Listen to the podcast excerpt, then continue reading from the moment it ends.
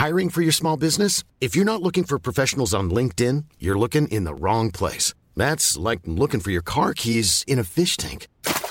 LinkedIn helps you hire professionals you can't find anywhere else, even those who aren't actively searching for a new job but might be open to the perfect role. In a given month, over 70% of LinkedIn users don't even visit other leading job sites. So start looking in the right place. With LinkedIn, you can hire professionals like a professional. Post your free job on linkedin.com slash people today.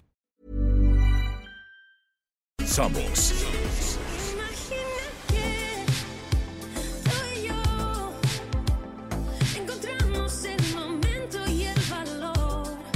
Imagina que tú y yo,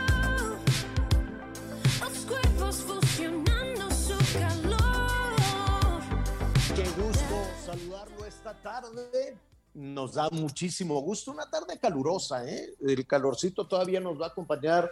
Saludos en Nuevo León. Qué barbaridad con eso de la sequía y todavía con los 40. Saludos en Sinaloa, en Sonora, temperaturas muy cercanas a los 40. Aquí la, la Ciudad de México, pues no cantan mal las rancheras, ¿eh? Vamos a estar con 31. La sensación térmica, pues enorme todavía. Mucho cuidado con la radiación. En la Ciudad de México sí tenemos estos eh, temas de la radiación solar que puede tener pues unos efectos este, muy feos. Hay gente en Campeche que se puso muy mala, ¿eh? ya hospitalizada y demás con los golpes de calor. No desafíe las altas temperaturas, hidrátese, hidrátese muy bien, póngase un sombrerito, use una sombrilla eh, y eh, manga larga, hidrátese, en fin, todo lo que sabemos hacer aquí en México. Jesse Joy son los este, Jesse Joy, son quienes cantan esta canción con la cual estamos iniciando el programa de esta tarde con muchísimo tema. Estaremos revisando desde luego el pronóstico. Lluvia, no, nada. Olvídese. Por ahí algo de lluvia. Chiapas, por allá sí les va a llover en algunas zonas, pero vamos a seguir sin agua y con esta este, sequía tremenda. Eso sí, ya se inició la temporada de huracanes. Al ratito con con Anita y con Miguel vamos a estar revisando cuántos huracanes, cómo está el pronóstico. Bendito sea Dios, ayer se inició ya esta temporada de huracanes en el eh, Pacífico. Eh, son cuántos, 19, más o menos se estima que sean 19 huracanes. La naturaleza siempre se deja más de lo, de lo que se lleva, hay que atender eh, todos los llamados, protección civil, cuando nos dicen ahí viene, ahí viene, ahí viene, bueno, pues habrá que este, tomar las debidas precauciones, pero que vengan cargados de agua, que va a ser una bendición.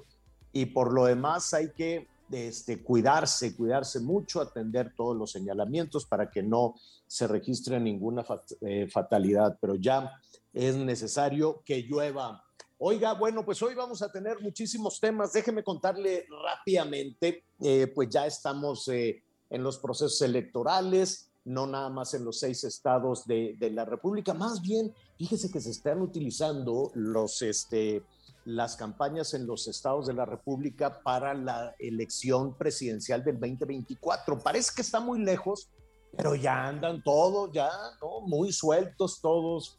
Eh, dicen, tengo que ir a apoyar a la candidata, tengo que ir a apoyar al candidato, pero nada, más bien se utiliza para este, promocionarse o para abonar en sus eh, campañas hacia, hacia la presidencia de la República, y aquí me refiero pues a Marcelo Ebrard, a Claudia Sheinbaum, al, senador Monreal, al líder del PRI, todos estuvieron con muchísima actividad este fin de semana, dicen ellos que apoyando a los candidatos, ¿no? En, en, sus respectivos estados, pero en realidad no.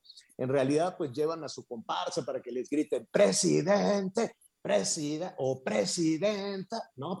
Entonces, este, todos van, eh, Claudia Sheinbaum, pues tuvo ya este fin de semana, pues el respaldo de Rocío Nale, que es otra de las corcholatas, y también del gobernador de, de Oaxaca, y me falta por ahí alguien más. En fin, y en ese sentido, pues esta mañana estuve revisando una encuesta que presenta el financiero que está muy interesante, ¿no? Pregunta en torno a los eh, aspirantes de Morena a la candidatura a la presidencia de la República. Entonces pregunta, por ejemplo, son los favoritos. En población abierta, pues llevaría la delantera Claudia Sheinbaum con un 26. Suena mucho, pero pues es un, es, es un 26.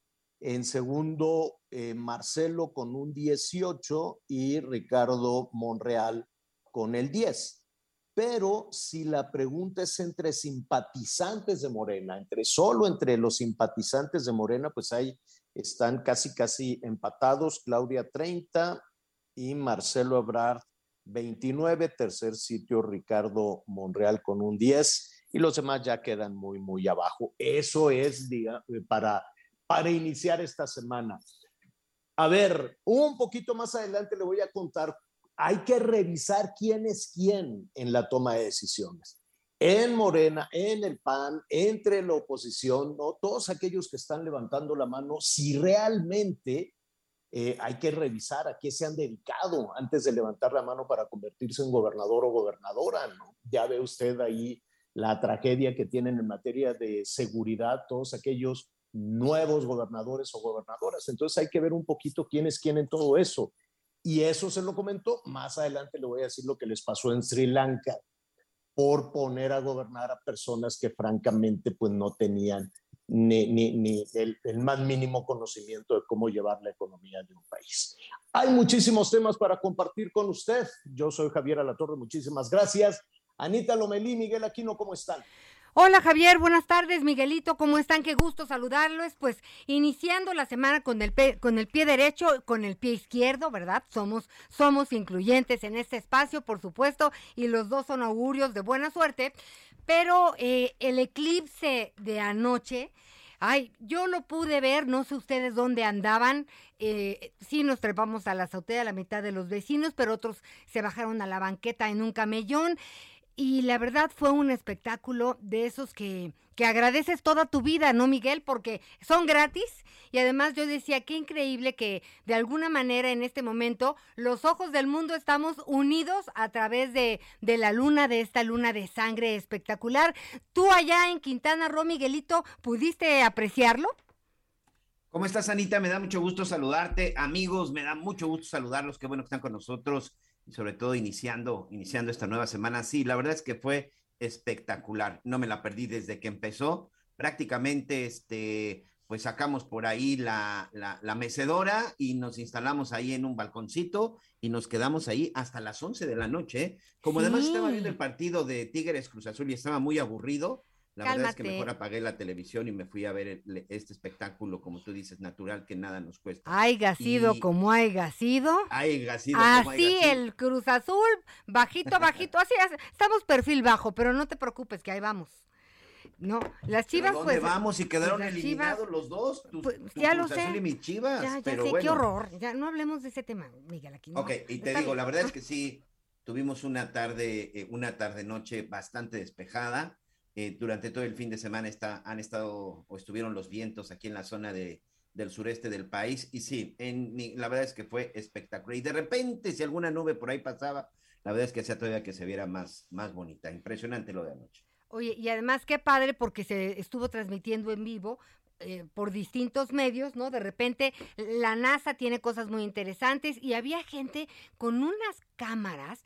Yo veía una lluvia de fotos increíbles, algunas con celular, hay que aprenderles, porque fíjense que sí podemos realmente sacar unas super fotos con el celular. Ya decidí que hay que tomar clases. En la UNAM también estuvieron muy, muy, muy pendientes. Y bueno, son fenómenos naturales que es el primero que le toca a mi nieta, así que estaba yo muy contentita. Ella estaba dormida, por supuesto, pero yo digo, pues así se va haciendo camino al andar, Miguel Aquino. Pero sin duda, un fin de semana, pues eh, siempre con mucha información. Ya hablábamos de pues la guerra de las encuestas, ¿no?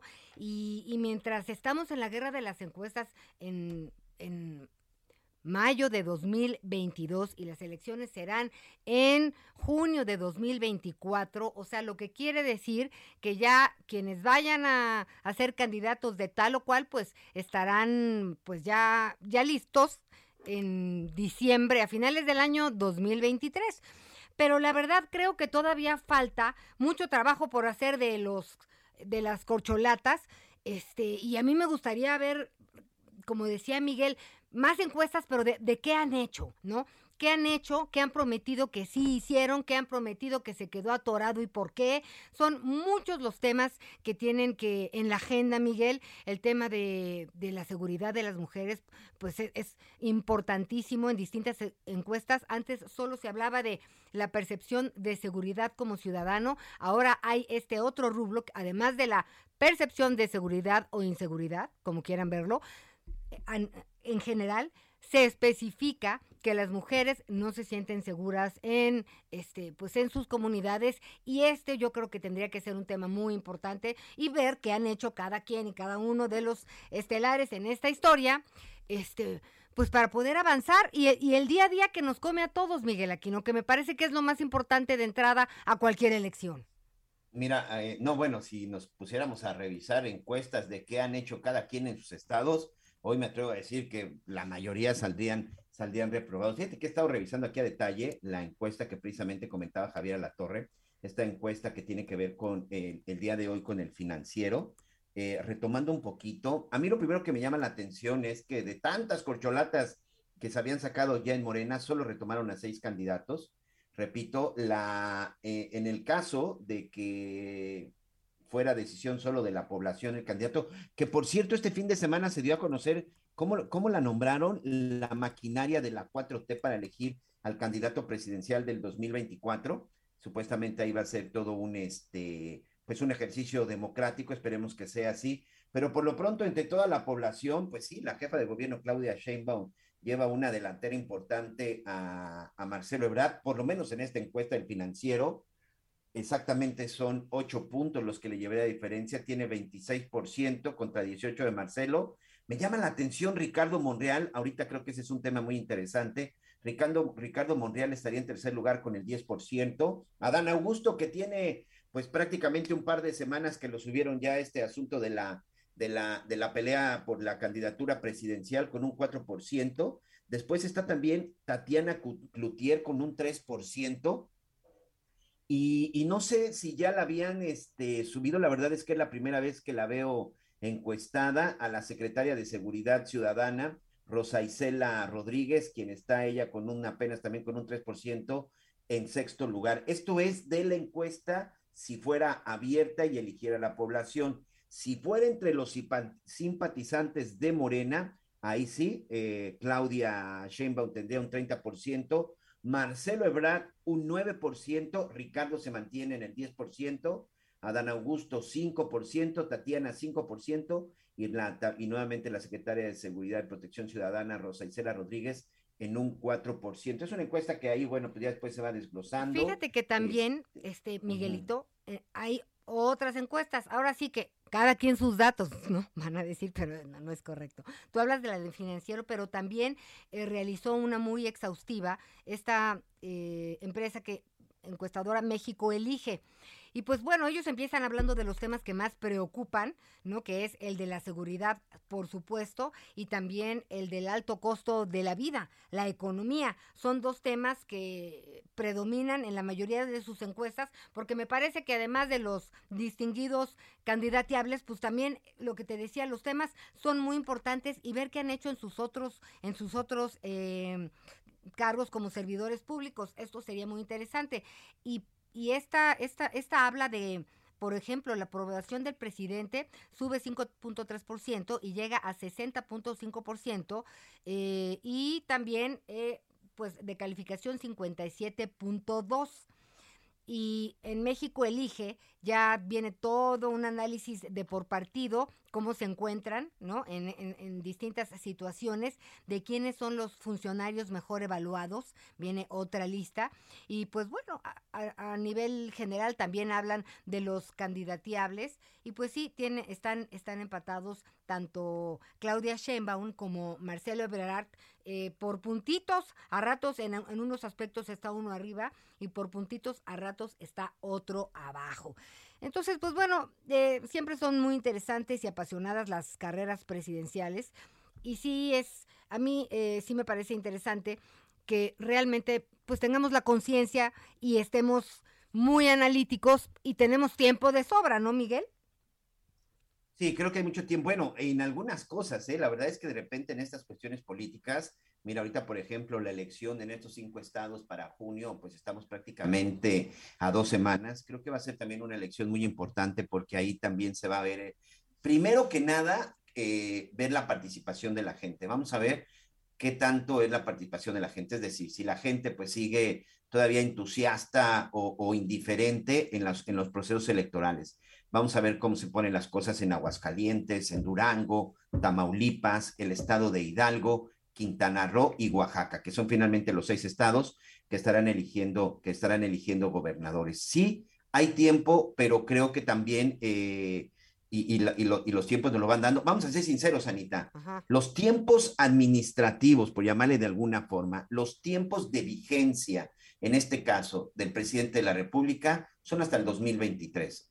Iniciando el 2024, entramos de lleno al proceso electoral entramos de lleno al cierre. Aunque las elecciones son hasta fin de año y el cambio de estafeta hasta diciembre prácticamente, el 2024 es un año completamente electoral. Hoy podemos decir, y, y estando más ya prácticamente eh, ya muy cerca del mes de junio, que hoy el presidente de la República tiene 18 meses más en el cargo de manera directa para continuar con su proyecto y sobre todo, bueno, pues para continuar con lo que ha estado haciendo hasta el día criticado, bien o mal, pero son 18 meses efectivos los que me atrevería a decir que tiene en este momento. ¿Y sabes quién creo que sí lo está aprovechando eh, muy bien? Pues la jefa de gobierno, ¿Quién? Claudia Sheinbaum, que hoy por la mañana estuvo con nuestros compañeros de Heraldo Televisión, estuvo por ahí en una entrevista, eh, pues la verdad es que bastante interesante porque se estuvieron tocando eh, varios temas, Anita, varios temas en donde pues, la jefa de gobierno, Claudia Sheinbaum, to- toca un tema que ahora con la pandemia nos, di- nos dimos cuenta de lo importante que es y que tiene que ver con el Internet. En una entrevista que le dio a Alejandro Cacho y a Paulina Greenham en el Heraldo, eh, como te decía esta mañana. Oye, que por cierto, hoy eh, estrenan nuestros compañeros en el Heraldo Televisión también. Muchas felicidades y el mejor de los éxitos a dos queridos compañeros. Y también Adela, donde quiera que esté, ¿no? Las noticias por Adela, pues ya es, es, es todo también un, un tema. Un abrazo a todos. Y, y que vamos a escuchar parte de la, de la entrevista, ¿te parece? Sí, vamos a escuchar un fragmento en donde habla precisamente de los puntos de Internet y de la necesidad y sobre todo de la urgencia de colocar más puntos de Internet. Así es, y no solo en espacios públicos, digo, obviamente en este, conforme va uno caminando por la ciudad, ustedes lo habrán notado, que va uno conectándose en los distintos puntos del C5, pero ahora va a ser en unidades habitacionales, que formalmente son espacios privados, pero van a estar en los espacios públicos dentro de las unidades y también en las escuelas, de tal manera que eh, en particular en los centros de Internet de la secundaria, en los usos múltiples de las primarias y en los espacios eh, más grandes donde normalmente hay recreo y demás, Pues bueno, digo, son muchos los temas y fíjate que este en, en la ciudad de la Ciudad de México es una gran radiografía de alguna forma de, del, del país, porque hay personas, hay comunidades de todos los estados de la República aquí representados de una o de otra manera. Entonces, eh, pues sí va a ser interesante ver cómo ha solucionado o no algunos de los principales problemas, pero te digo, Miguel, la seguridad, desde que tú y yo nacimos, es el tema, ¿eh? No, por supuesto, por supuesto, y lamentablemente ha ido creciendo, creciendo, creciendo. Hoy, sinceramente, eh, eh, no solo de mi edad y por los 25 años que tengo como periodista, la verdad es que ha sido de los puntos, creo que, de, de- mayor alcance en tema de seguridad.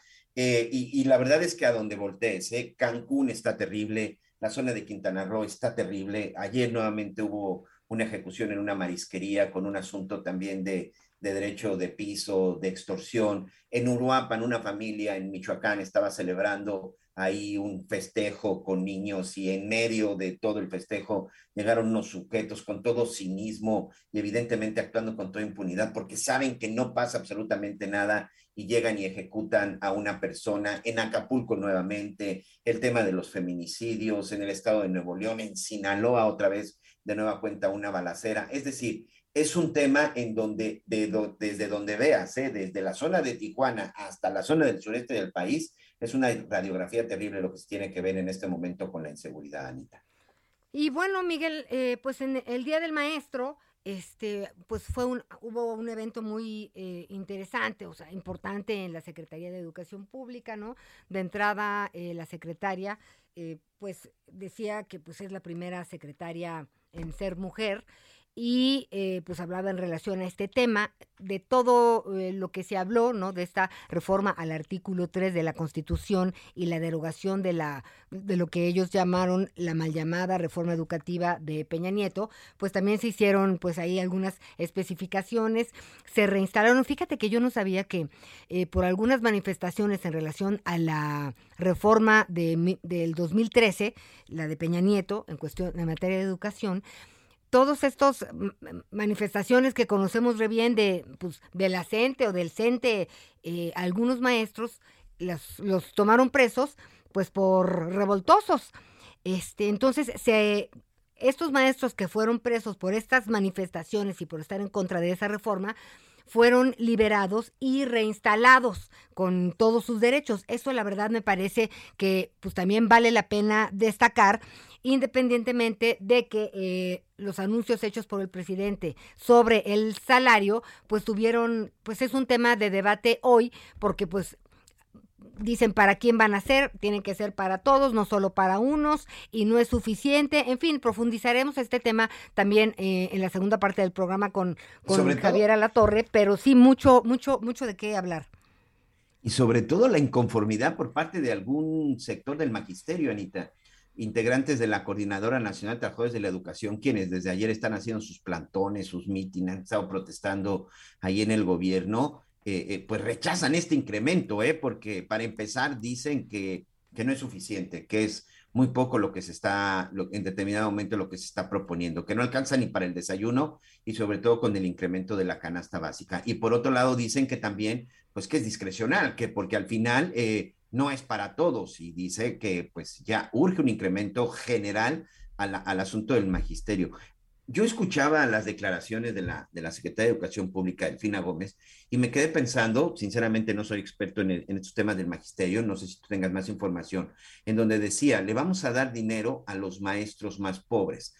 Eh, seguimos con ese mismo tema, seguimos con el mismo tema de que pareciera que solo un sector necesita en determinado momento este tipo de apoyos. Para empezar, yo no sé si, todos los maestros tienen un sueldo diferente, es decir, no sé a qué se refiere con este asunto de maestros más pobres, maestros que reciben muy, muy poquito de su salario, maestros que viven eh, junto con su familia en la extrema pobreza, es decir, este, como se califica, que no tienen un techo o que viven en, en piso de tierra, que no tienen eh, la canasta básica, que hacen un alimento al día. Es decir, ¿a qué se refieren con que vamos a darle el aumento, el incremento, que ya dijeron que no es suficiente para cubrir esas necesidades, a los maestros más pobres? Es el aumento del 7.5% a los maestros que menos ganan, ¿no? Que ganan menos de 20 mil pesos.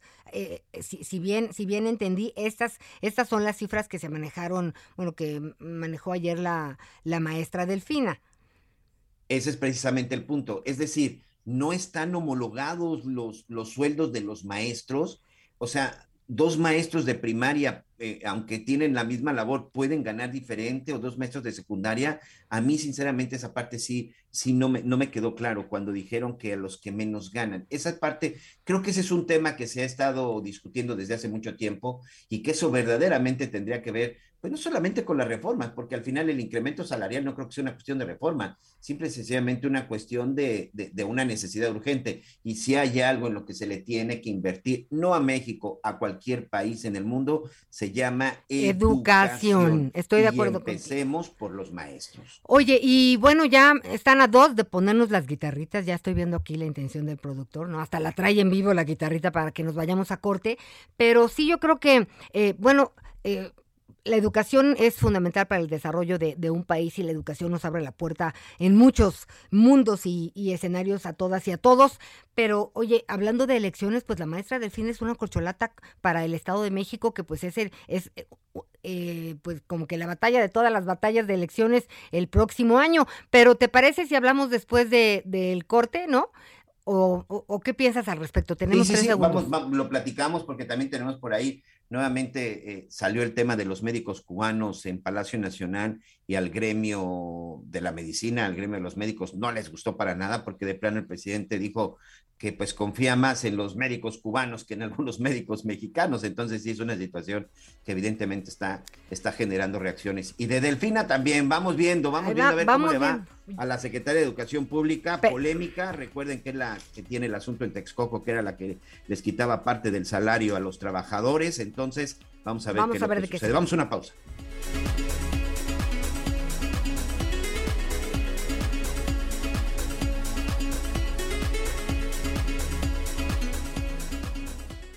Sigue con nosotros. Volvemos con más noticias. Antes que los demás. Heraldo Radio 98.5 FM, una estación de Heraldo Media Group, transmitiendo desde Avenida Insurgente Sur 1271, Torre Carrachi, con 100.000 watts de potencia radiada. Todavía hay más información. Continuamos. En Soriana sabemos lo que te gusta. Lleve el segundo al 50% de descuento en todas las galletas Marinela, todos los cereales Nestlé, avenas, granolas y en mermeladas McCormick, Clemente Jacks y Costeña. Soriana, la de todos los mexicanos. A mayo 16, aplican restricciones. Válido en Hiper y Super. Las noticias en resumen. Madrugada de este lunes se registró un incendio en una fábrica del Parque Industrial en Cuautitlán Izcalli, Estado de México. Según los primeros reportes, al menos cuatro personas resultaron heridas. La Fiscalía General de la Ciudad de México detuvo a Raúl N., mejor conocido como mi jefe, presunto líder de la Unión Tepito. Su aprehensión se dio durante un cateo en la colonia Clavería de la alcaldía Azcapotzalco. Al menos dos personas resultaron heridas en Sinaloa después de que una ballena cayera sobre la pequeña embarcación en la que se encontraban. Tras el accidente, la Dirección de Turismo de AOME exhortó a la comunidad marítima de Topolobampo a extremar precauciones. Hay imágenes, búsquela. Y el dólar se compra en 19 pesos con 85 centavos y se vende en 20 pesos con 36 centavos. Hoy, Muchas gracias, Anita. Muchas gracias, gracias a todos nuestros amigos. Saludos en especial a nuestros amigos en el estado de Nuevo León. Saludos hasta Monterrey a través de la 99.7 de FM. Oye. Media Group y 90.1 FM. Qué buena Monterrey. Saludos hasta Monterrey. Sí, Anita. ¿viste esa imagen de la ballena? Sí, sí. Oye, sí. qué increíble, ¿verdad? Digo, ella no lo hizo por fea o por mala. No, claro Digo, ella estaba en sus brincos, ¿no? En sus, este, pues en lo que hacen las ballenas, ¿no? Que salen a tomar aire y regresan. A veces eh, se tardan más tiempo. Esta sí la vi como que muy, muy agilita, pero siento que hasta estaba de buenas y que se tumba esta embarcación. Este, hay dos, dos lesionados, por fortuna, pues quedó en un susto tremendo, pero sí, eh, digo, ¿cómo, ¿cómo le dices, oigan, sean más precavidos a la comunidad marítima de Topolobampo si ese es territorio de ellas? ¿Cómo, cómo, cómo será eso? No, no, no, no, no, no. Finalmente nosotros somos los que estamos Exacto. invadiendo sus áreas. Exacto. Nosotros somos los que estamos invadiendo sus territorios. Lo que yo sí critico es ahí a los encargados de monitorear estas especies, bueno, pues que no se hayan dado cuenta que andaba por ahí, no una, ¿eh? sino eran varias las Varias. ballenas. Por fortuna la ballena se encuentra bien, Bien. se encuentra en buen estado, no resultó con ninguna lesión, al contrario, este, creo que liberó ahí un poquito el estrés y creo que a lo mejor fue ni siquiera de ponerse nerviosa, sino que este tipo de, este tipo de especies les gusta, les gusta juguetear mucho. Te digo porque aquí en la zona del sureste, pues ya sabes que aquí la, la, la observación del tiburón ballena hacia la zona de Holbox, pues ahí también es un espectáculo impresionante y en verdad, ¿eh? ellos en cuanto ven la, en cuanto ven las embarcaciones, incluso ya como que se empiezan a acostumbrar, se acercan y pues tratan de juguetear. Ya ves que aquí incluso en ocasiones hasta te permiten nadar con el tiburón ballena. Pero sí fue, sí fue un espectáculo, pero también nos habla y creo que esto es para recordar. Ustedes están en mi territorio, ustedes están en mi hábitat. Yo no estoy en las calles, yo no estoy en sus casas, ustedes sí están en mi hábitat. Entonces, simple, sencillamente, hay que mantener nuestra sana distancia, ¿no? Creo que ese fue el mensaje, pero insisto, por fortuna fue monitoreada la ballena y se encuentra en buen estado. Y bueno, iniciaba eh, saludando a nuestros amigos de Monterrey porque vamos precisamente a ver qué fue lo que sucedió el fin de semana en la Sultana del Norte. Aquí lo hemos venido platicando. Hay un problema serio grave, muy importante, que nos debe de tener ocupados a todos, porque finalmente es un problema que si no se atiende, seguro se irá reflejando en otras partes del país, y es el problema de la falta de agua. El gobierno de Nuevo León ya presentó este domingo un plan maestro con el que busca garantizar el abasto por lo menos en los próximos 50 años. ¿De qué se trata? ¿Qué es lo que van a hacer? Este, van a hacer que llueva más, porque también ese ha sido un problema de que las presas están vacías. ¿Qué es lo que va a hacer? A mí me da mucho gusto platicar en esta ocasión con Lisbeth Lucero. Ella es reportera del grupo de Heraldo Radio. Ha estado muy de cerca y sobre todo realizó esta cobertura y nos tiene los detalles. Lisbeth, un anuncio que por supuesto debe de, debe de estar muy atento la zona de Nuevo León, pero yo sigo pensando que el norte y el país entero debemos de estar atentos en este tipo de casos. Gracias y bienvenida. Así es, Miguel Aquino, Ana María, muy buenos días. Eh, como bien dices, sí han eh, atendido lo que es la parte de lluvia, han ha habido bombardeos por parte eh, a las nubes para provocar lluvia, pero en este caso el proyecto que plantea el gobernador Samuel García, eh, lo tituló Plan Monterrey de Agua para Nuevo León, es eh, la incorporación de 132 pozos nuevos a la red hidráulica con una inversión de aproximadamente 25 mil millones de pesos que se va a invertir en este proyecto. Este proyecto, como tú lo mencionas, es para generar agua por lo menos por los próximos 50 años. Es un proyecto de mediano eh, y largo plazo. Eh, la, las primeras este, modificaciones que se van a hacer es para garantizar que a partir de agosto ya no se vengan haciendo estos recortes que se vienen haciendo en la ciudad este y, eh, desde hace casi dos meses, ¿no? Entonces el, el, el plan lo que proyecta es que eh, en el área metropolitana ahorita se tienen 16 metros cúbicos por segundo, que es lo que cae de agua, y se plantea una incrementación de 25 metros cúbicos este, en los próximos tres años. En una segunda fase que, que se ve planteada hasta diciembre, es la incorporación, como te digo, de estos 132 pozos someros y 20 pozos profundos, y la terminación de la presa Libertad, que contará con eh, una capacidad de 200 millones de metros cúbicos, además una modulación de presiones que abastecerán por lo menos 4 metros cúbicos por segundo a la entidad. También en una eh, este, en la proyección a, la, a, largo plazo, en una tercera fase, es la eh, implementación de cuatro plantas de tratamiento avanzado de agua potable, además de la implementación de acciones permanentes para fortalecer el sistema de agua drenaje, tales como son la sustitución de 1.5 millones de medidores, el saneamiento de las finanzas para obviamente tener los recursos, disminución de redes irregulares, que esa es una gran eh, falla que no solamente tienen de Nuevo León, sino todo el país, y la ampliación de la red de distribución del sistema de Monterrey 5. En una tercera fase, este es un eh, segundo ducto de, de, de la presa, el Cuchillo 2, que trae, va a traer 5 metros de cúbicos más. Además, como eh, la incorporación a la, a, la red de Monterrey de la presa Vicente Guerrero que se encuentra en Tamaulipas, es la más cercana, entonces por eso es, están proyectando este eh, que, que, se incorpore a su red, así como la construcción de una toma sobrecorriente del río Pánuco que, la va a eh, conducir por bombeo hasta la ciudad de Monterrey, ¿no? Eh, también están estudiando, eso todavía se tiene en estudio, pero se plantea eh, proyectos, se plantea de, de salinización este del agua de mar para también incluirla sobre este como agua potable. Ese sería eh, pues básicamente lo que lo que es el proyecto de Plan Monterrey pues, este eh, de, de, planteado para para agosto a 50 años. Anita, Miguel. Oye, Oye, Lisbeth, hay algo que me llama la atención, sobre todo porque de repente, pues todo el mundo es muy celoso con, con este líquido, todo el mundo es muy celoso con el agua. Vemos de que ahora, bueno, se van a conectar hacia la zona de Tamaulipas. Ya vimos lo que pasó con el estado de Coahuila, en donde incluso ahí hubo declaraciones de no vamos a permitir que se lleven el, el agua de Coahuila a Nuevo León y viceversa y todo esto. Evidentemente, bueno, anunciar este tipo de proyectos, no sé si se dijo durante el evento y durante la presentación, es un acuerdo o es un hecho en donde ya tanto el gobierno de Tamaulipas como el gobierno de Veracruz, pues están de acuerdo en apoyar, en aceptar o no tienen opción. Eh, eh, es algo que se está planteando este, con el gobierno. Eh, todavía no está cerrado, o sea, sí es una proyección que tiene, pero todavía toda, toda esa, esa, esa parte de del proceso que, que lo plantean como una tercera fase, todavía está en planeación. Todavía o sea, está dentro de la planeación para poder este, dotar de agua a Monterrey.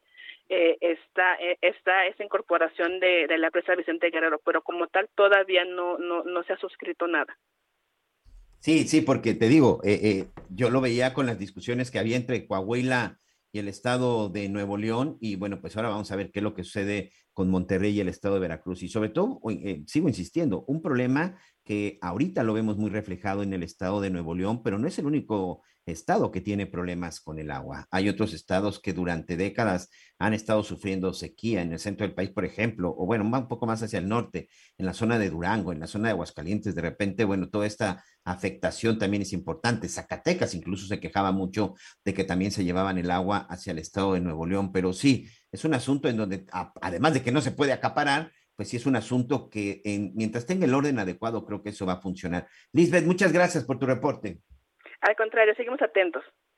Seguimos muy pendientes. Ahí está nuestra compañera Lisbeth Lucero, quien en esta ocasión, bueno, pues estuvo cubriendo esto que sucede. Sí, es una proyección y es una propuesta. Vamos a ver ahora qué sucede tanto con el estado de Tamaulipas como con el estado de Veracruz, porque al final, pues eh, no digo que sea su agua, pero es agua que se encuentra en sus estados y agua que también, bueno, pues es necesaria para su gente. Pero bueno, vamos a ver qué es lo que sucede. Por lo pronto, ¿qué le parece si juntos hacemos un recorrido por el interior de la República?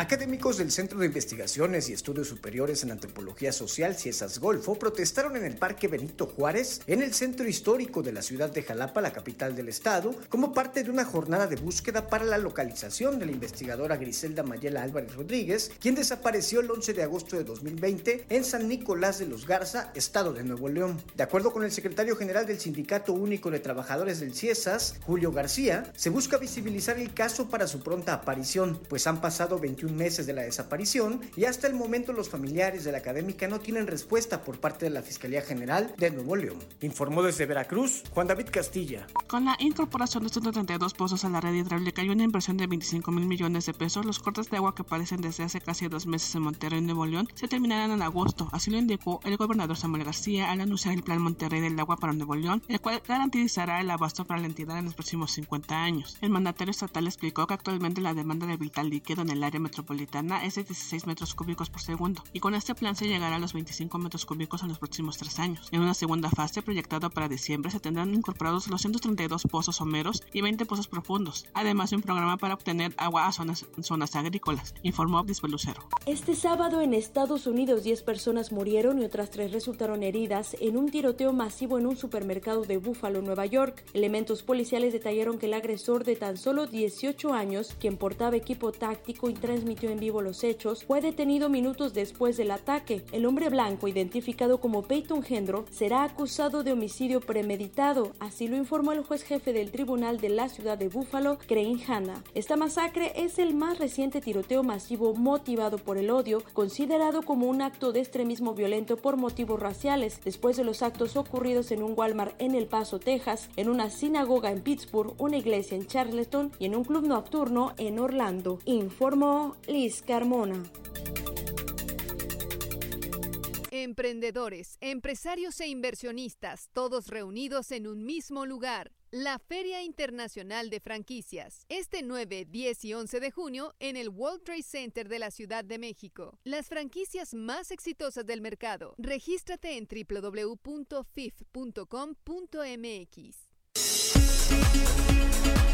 Bueno, Miguelito, pues son muchos los temas, pero sin duda, fíjate que la salud también es uno de los temas que debemos de colocar al centro de nuestros intereses en muchos sentidos. Pues ya hablábamos de los médicos, ¿no? Por un lado, de eh, pues el grupo, un, un grupo importante de médicos mexicanos ofendidos por el tema de los médicos cubanos, ¿no? Veamos esto a qué puerto llega, porque pues por un, por un lado, pues eh, pues fueron nuestros héroes y nuestros ángeles de la guarda en todo este tiempo, de la guardia en todo este tiempo de pandemia. Cientos de familias dependieron de lo que la enfermera, el médico les decía sobre sus enfermos, porque entraban solos, y, y pues ellos estuvieron ahí pendientes todo el tiempo, algunos discriminados y discriminadas en el transporte público, así que pues no es posible que se sientan pues tal vez humillados sería la palabra, ¿no? O, o, no tomados en cuenta, sobre todo quienes realmente por vocación están clavados en el tema de la salud. Pero es algo que nos ocupa a todos. Y fíjate que no sé si te has dado cuenta que de repente nos acostumbramos a que a que a un dolorcito. Como no te como no como te deja funcionar, ¿no? Aguantas el dolorcito de la cadera izquierda y entonces te dice la tía que es la asiática y entonces el huesero te dice que te pongas esto en las noches pero resulta que no, que ese calambrito pues es un problema en el colon. Entonces es muy importante que realmente estemos eh, pendientes de nuestra salud y sí trabajando mucho en esta cuestión de la prevención. Fíjate que hoy en el Heraldo impreso, entre muchas otras cosas interesantes, pero para salirnos un poco del tema de la política, se habla de la alopecia femenina. Y la alopecia femenina eh, es terrible, es una inseguridad. eh, pues imagínate, Miguel, pues uno se peina, sale y de repente tienes huecos en tu cabeza, ¿no? Entonces, entre que entiendes qué está pasando, ¿no? Hay muchos problemas hormonales por los cuales a las mujeres se nos cae el cabello en distintas etapas de nuestra vida, ¿no? Cuando eres mamá, cuando estás en la menopausia, en fin, por muchas razones. Luego dices, es, pero son puños, Miguel, de tu cabello en tu mano. Y dices, el estrés, este, ya no fumes, ya no tomes, ya no comas leche, pero no hay como ir al médico, porque los casos de esta afección, pues se han incrementado, en su mayoría desatados por los nuevos roles adoptados por muchas mujeres y el estrés que conllevan.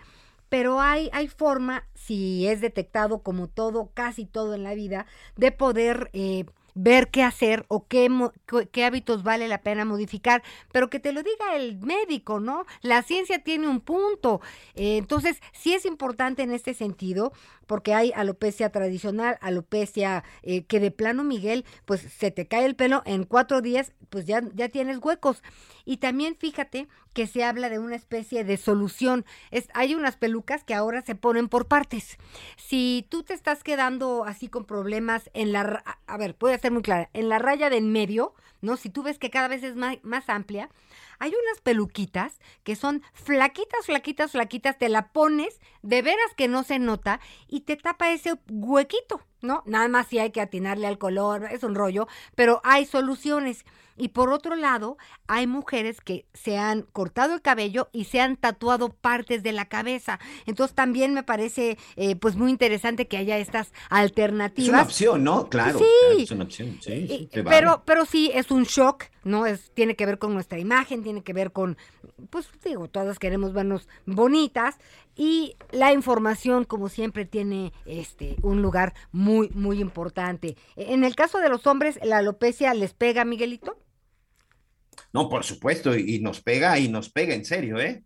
Yo ahorita incluso estoy batallándole un poquito con eso, que también digo, son cuestiones de edad, pero entre el estrés, el COVID, contaminación, el tipo de agua y la mala alimentación, eh, a a mí eso es todo lo que me ha dado de referencias, e incluso en no descansar de manera adecuada, son motivos y consecuencias para que empieces a sufrir ese tipo de problemas. Oye, pues bueno, información de veras está súper trillado, información es poder, déjenlo del poder, pero sí tiene mucho que ver con las soluciones y con las decisiones que podremos tomar de aquí en adelante. Oigan, y ay, me da muchísimo gusto aquí recibir en, en cabina porque siempre nos escuchamos por teléfono, Si encantada te vas de de- vacaciones, no se te cae el pelo, Lomelí. no, eso sí, eh, ahí tiene, ya, empezando por ahí, Miguelito, ¿qué razón tienes? Está con nosotros Ingrid García, directora comercial de viajandoenlinea.com. Así que vale mucho la pena poner atención porque en la medida que lo hagamos con tiempo y planeación, seguro nos podrán salir mucho mejor las vacaciones eh, en todos sentidos y considerando el punto de vista económico. Bienvenida, querida Ingrid. Muchísimas gracias, muy contenta de estar aquí por fin en cabina con ustedes y poderles brindar una magnífica promoción que sobre todo, bueno, bien que están hablando de, de qué tan importante es descansar y tomar vacaciones. Las vacaciones son parte de la salud y viajando en línea trae una excelente promoción para que precisamente vayas planeando estas vacaciones y el destino, digo, Orlando en Disney. ¿Quién no quiere ir a Disney? ¿Quién no quiere irse con su familia, con su pareja, con quien, pues ahora sí con quien qui- se quiera animar?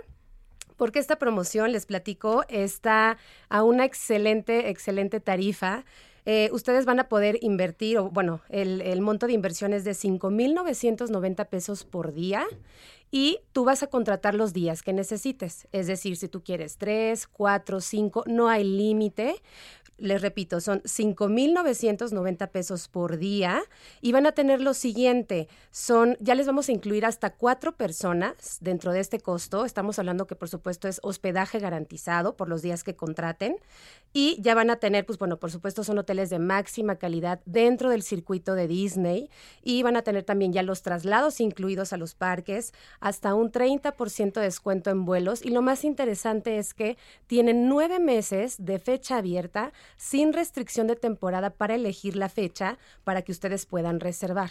Por eso es sumamente importante que en este momento realicen la compra porque tenemos muy pocos lugares, por lo mismo que se- es abierto a nueve meses. Claro, oye, a ver, ¿cuánto cuesta por persona? Que nos quede claro. Es por día. Ah, o sea, son 5.990 pesos por día y ya te estamos incluyendo hasta cuatro adultos. Ah, excelente. Está buenísimo. O sea, otra vez dímelo. Sí, son 5.990 pesos por día y tú dices, bueno, yo necesito cinco días, contratas los cinco días y ya te incluyen hasta cuatro adultos, por supuesto, hoteles de máxima calidad, traslados eh, a los parques incluidos, 30% de descuento en vuelos porque no incluye boletos de avión ni impuestos hoteleros.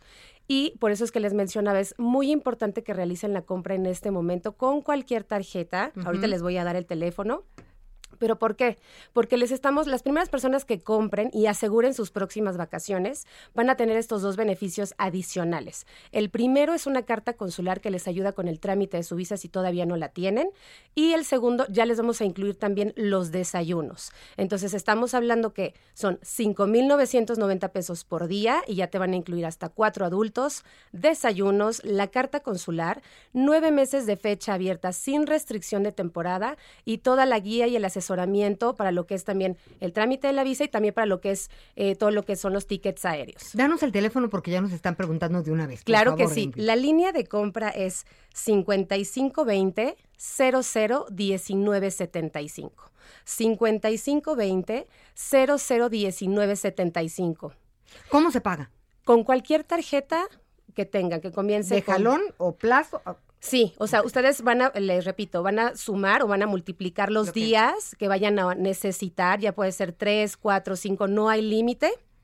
Lo pagan en ese momento, les van a dar todas las medidas de seguridad. Es una compra 100% segura. Todo el contact center está preparado para recibir sus llamadas, darles el detalle, pero sí van a tener que tomar la decisión en ese momento por lo mismo de los beneficios que ya viene incluido el paquete. Oye, y esto de los primeros 20 que compren, platícanos de esa promoción. Los primeros 20 que compren van a tener los desayunos incluidos y la carta consular. La Ah. carta consular les ayuda mucho con el trámite de la visa, por eso es muy importante que realicen la compra en este momento con cualquier tarjeta al 5520 00 1975. 5520 00 1975. Voy a hacer rapidísimo un resumen, son 5.990 pesos por día. Ya te vamos a incluir hasta cuatro adultos. Son hoteles de máxima calidad dentro del circuito de Disney. No incluye vuelos, pero te vamos a apoyar con hasta el 30% de descuento y monitoreo de promociones especiales. Y adicional, pues bueno, nueve meses de fecha abierta para vacaciones. Ahorita no tienes que decir ni con quién vas a viajar ni cuándo. Ahorita lo que tienes que decidir es realizar la compra con cualquier tarjeta. Oye, pues muy bien. La verdad es que muchas gracias por venir a platicarnos sobre esto. La compra es por teléfono, porque como tienes en línea, Exacto. es solamente por teléfono. Exactamente, comunicándose el 5520-001975, tú llamas, te van a dar toda la, la información completa, en ese momento tomas las decisiones de obviamente realizar la compra y te van y te van a mandar todo lo que es la información por escrito. Bien, y por último, ¿son buenos hoteles? Son hoteles de máxima calidad, de cuatro y de cinco estrellas. Tenemos una gran variedad de hoteles. No están comprando un hotel en específico, están comprando días de vacaciones. Perfecto, pues Ingrid García, directora comercial de viajandoenlinea.com. Un placer y esta es tu casa. Muchísimas gracias. Vámonos a Disney World. Vámonos. Gracias. Bueno, pues regresando aquí, eh, pues platicando en las noticias con Javier La Torre de qué importante es la organización, planear. Todo eso tiene que ver con la cultura de la prevención en cualquier ámbito de nuestra vida, Miguel. Sí, y la verdad es que es muy importante. Eso es parte también de, de, de poder organizarte, el descansar, el tener tiempo de calidad, el disfrutar unas merecidas vacaciones y desconectarte del trabajo es muy necesario. Lástima que ni tú, ni Javier, ni nadie de nosotros entiende esa parte, ¿verdad? Pero debemos hacerlo, tenemos que desconectarnos y tenemos que finalmente también dedicarnos ese tiempo, descansar y vacacionar. Y qué mejor para que el bolsillo no se vea tan afectado después de tantos problemas económicos. Bueno, pues qué mejor que hacerlo de una manera de una manera organizada. ¿Sabes quién necesita también ya vacaciones urgentes? ¿Quién? Pues muchos de muchos de los habitantes de Sri Lanka, ¿eh? Estoy viendo aquí Ay, una información pobres, que precisamente difícil. manda Javier la Torre, dice que el, el nuevo primer ministro anunció que se acabó el dinero y los combustibles y que no tienen para comprar más. No hay dinero ni para la nómina del gobierno. El Fondo Monetario Internacional señala que van a rescatar a Sri Lanka siempre y cuando se deshagan de empresas estatales que solo acumulan pérdidas.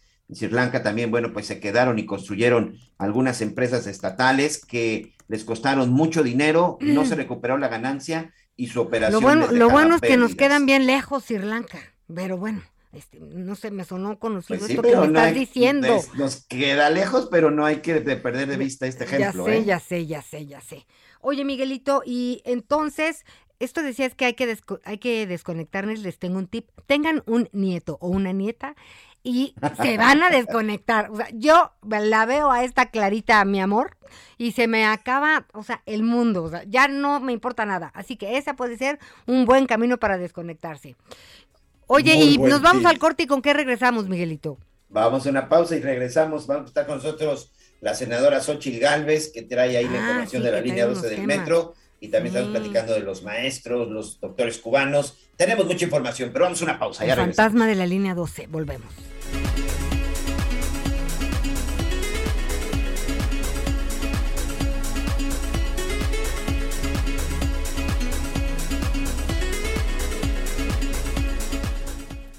Toda la información antes que los demás. Ya volvemos.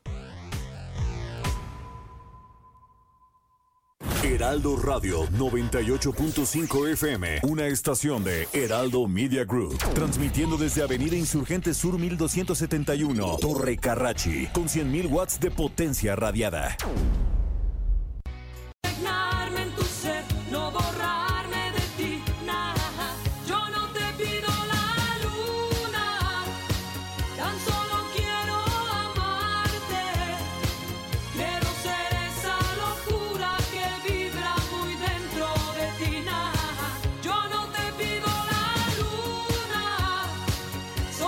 Pues sí, nos pusimos así, un poco cursis. Ya ven que el eclipse dicen que acelera, acomoda, en fin, tantas cosas a raíz de estos fenómenos astronómicos.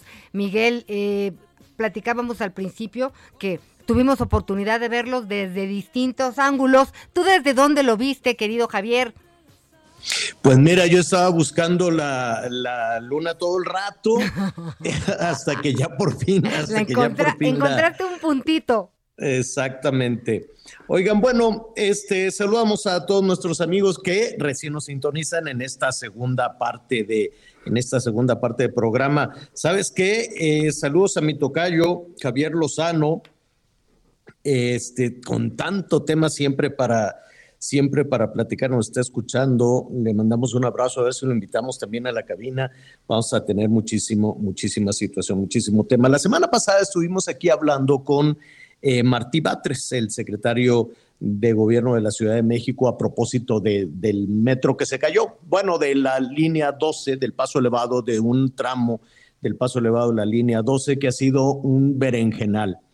Este, en síntesis, lo que nos decía Martí Batres es que ese eh, tramo elevado del metro se cayó porque estaba mal hecho.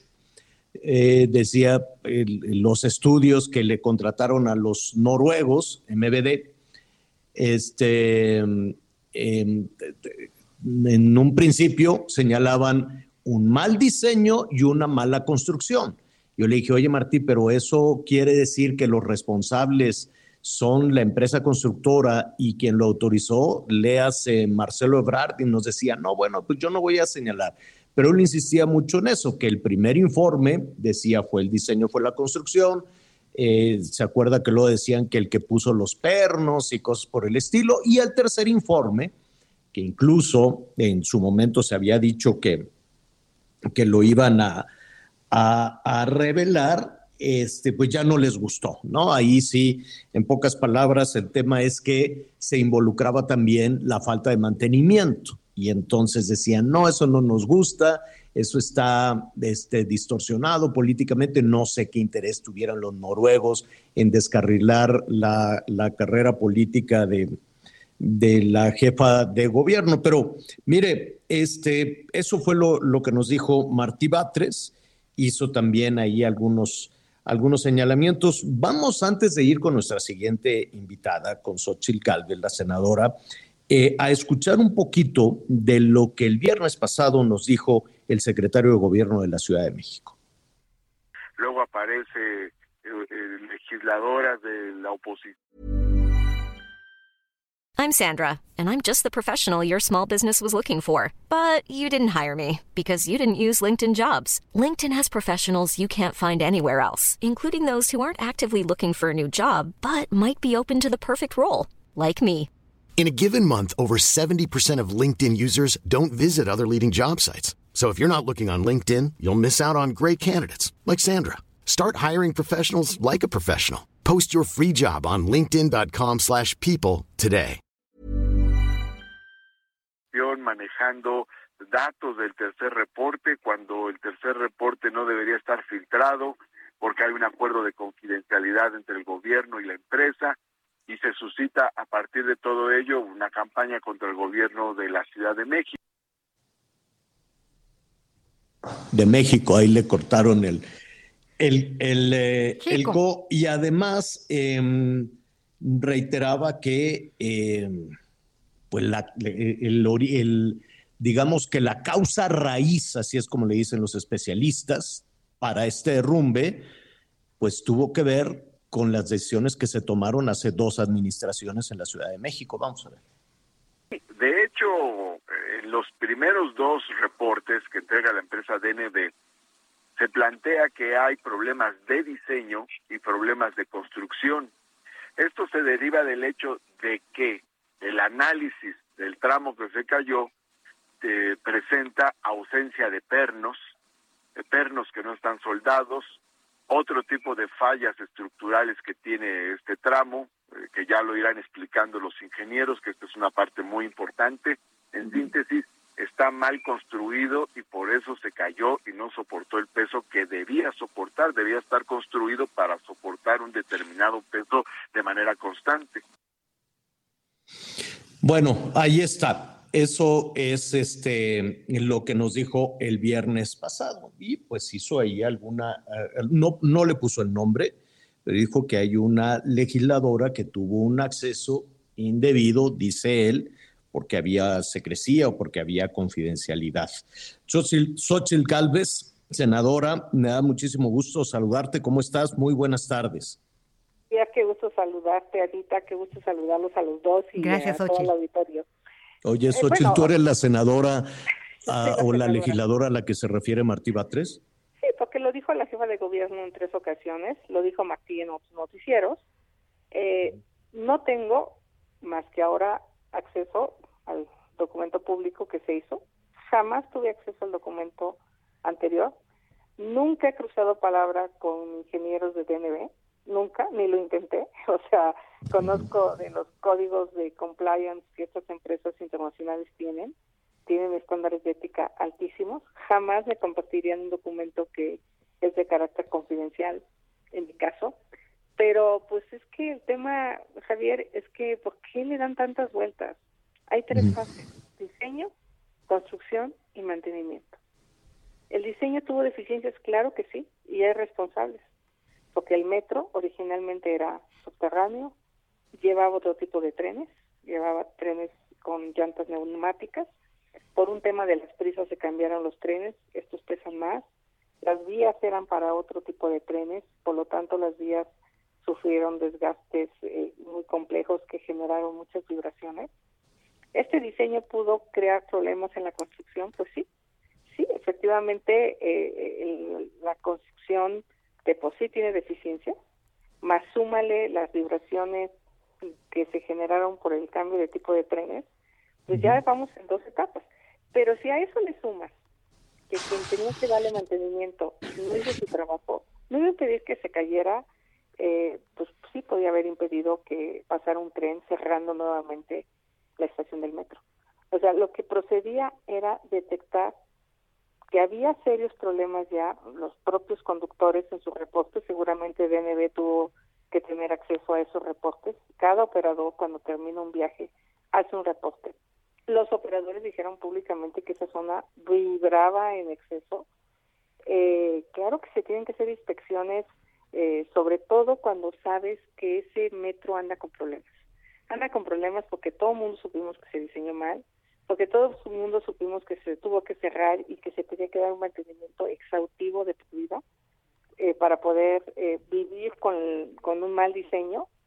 Eh, o sea, ya, ya sabíamos que tenía problemas y creo que la directora del metro, que concretamente era la responsable, al no nombrar a un subdirector de mantenimiento, o sea, ella hacía todo, es imposible que una persona haga todo, creo que ahí hay una omisión delicada.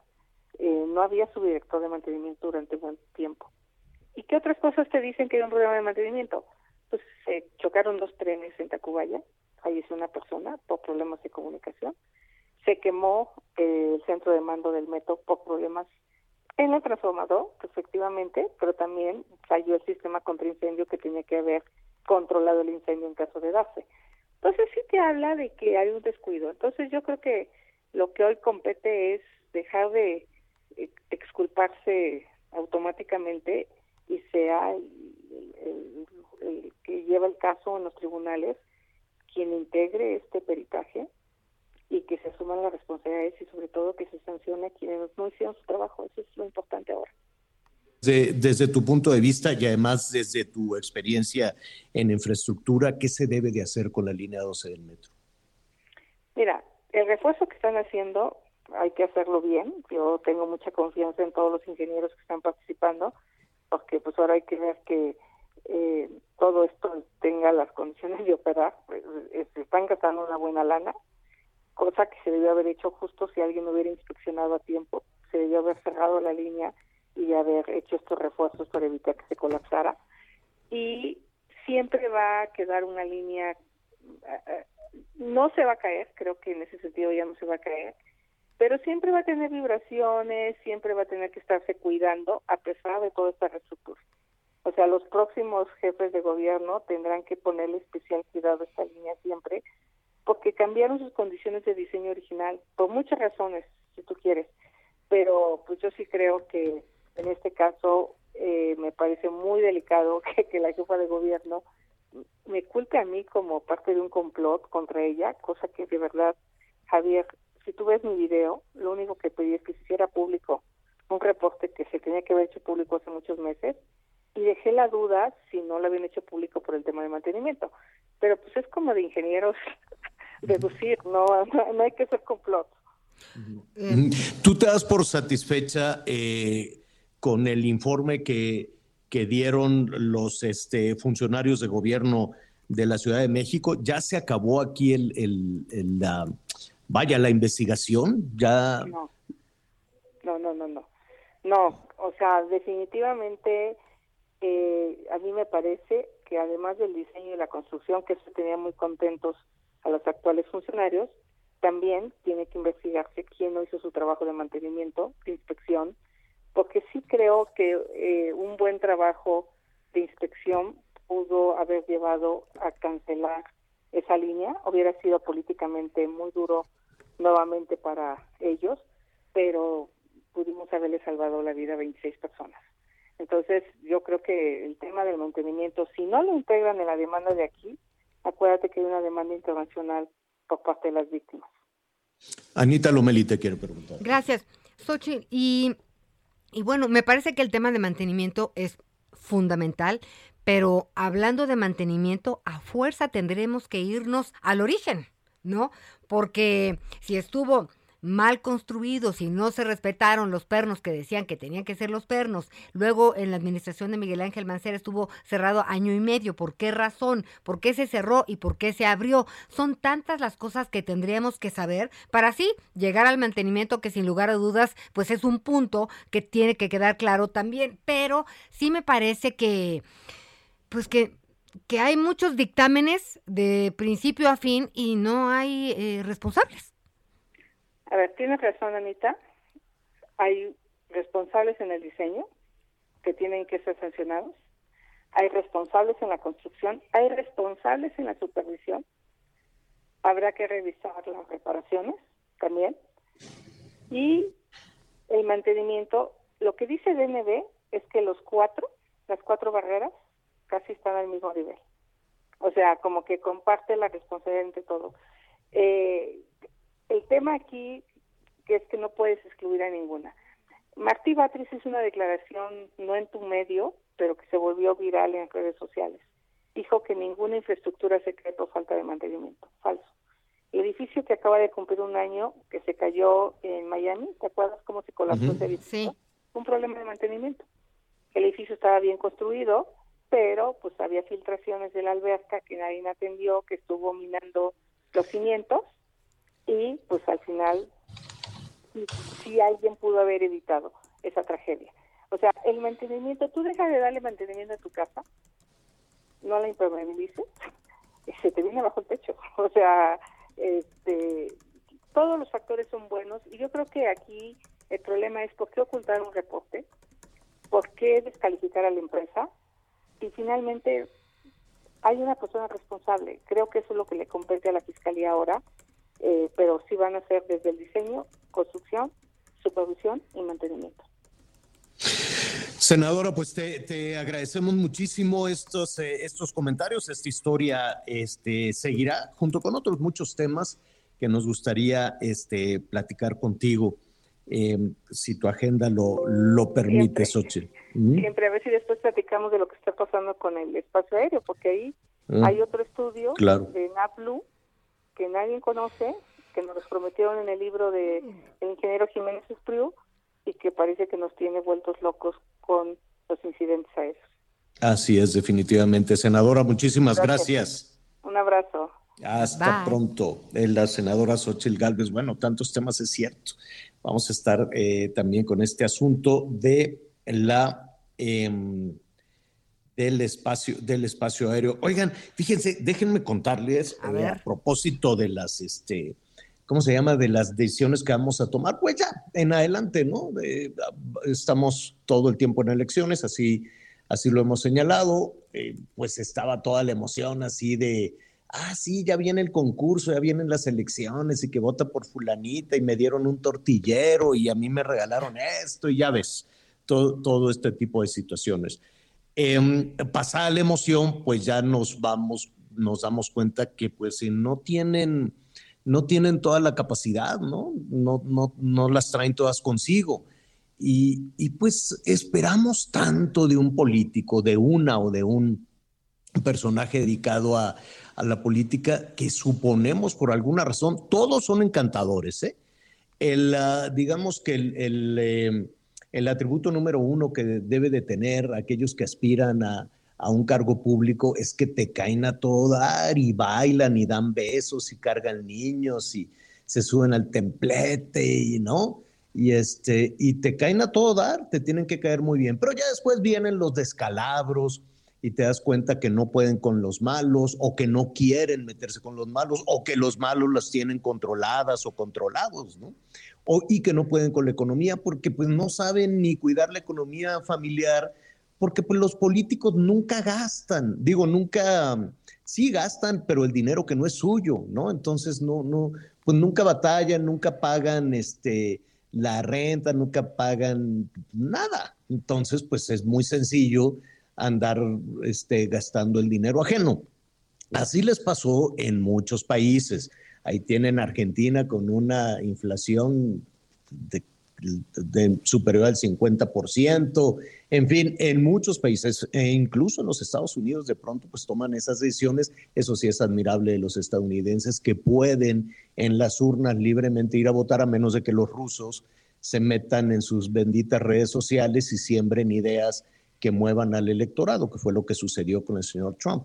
Pero bueno, esto viene a colación porque, eh, y acuérdense que de pronto los países no necesariamente están tan lejos unos, unos del otro, ya cada vez somos una aldea. Les fue tan mal en Sri Lanka, tan mal, tan mal, que llegaron las protestas y el primer ministro que estaba la semana pasada lo echaron a patadas, dijeron, oye, no se puede, no se puede con esta economía de la refregada. Entonces, este, pues se fue y llegó uno nuevo eh, apenas el jueves pasado y hoy por la mañana se puso a trabajar el fin de semana y dijo, a ver, ¿cómo le hacemos?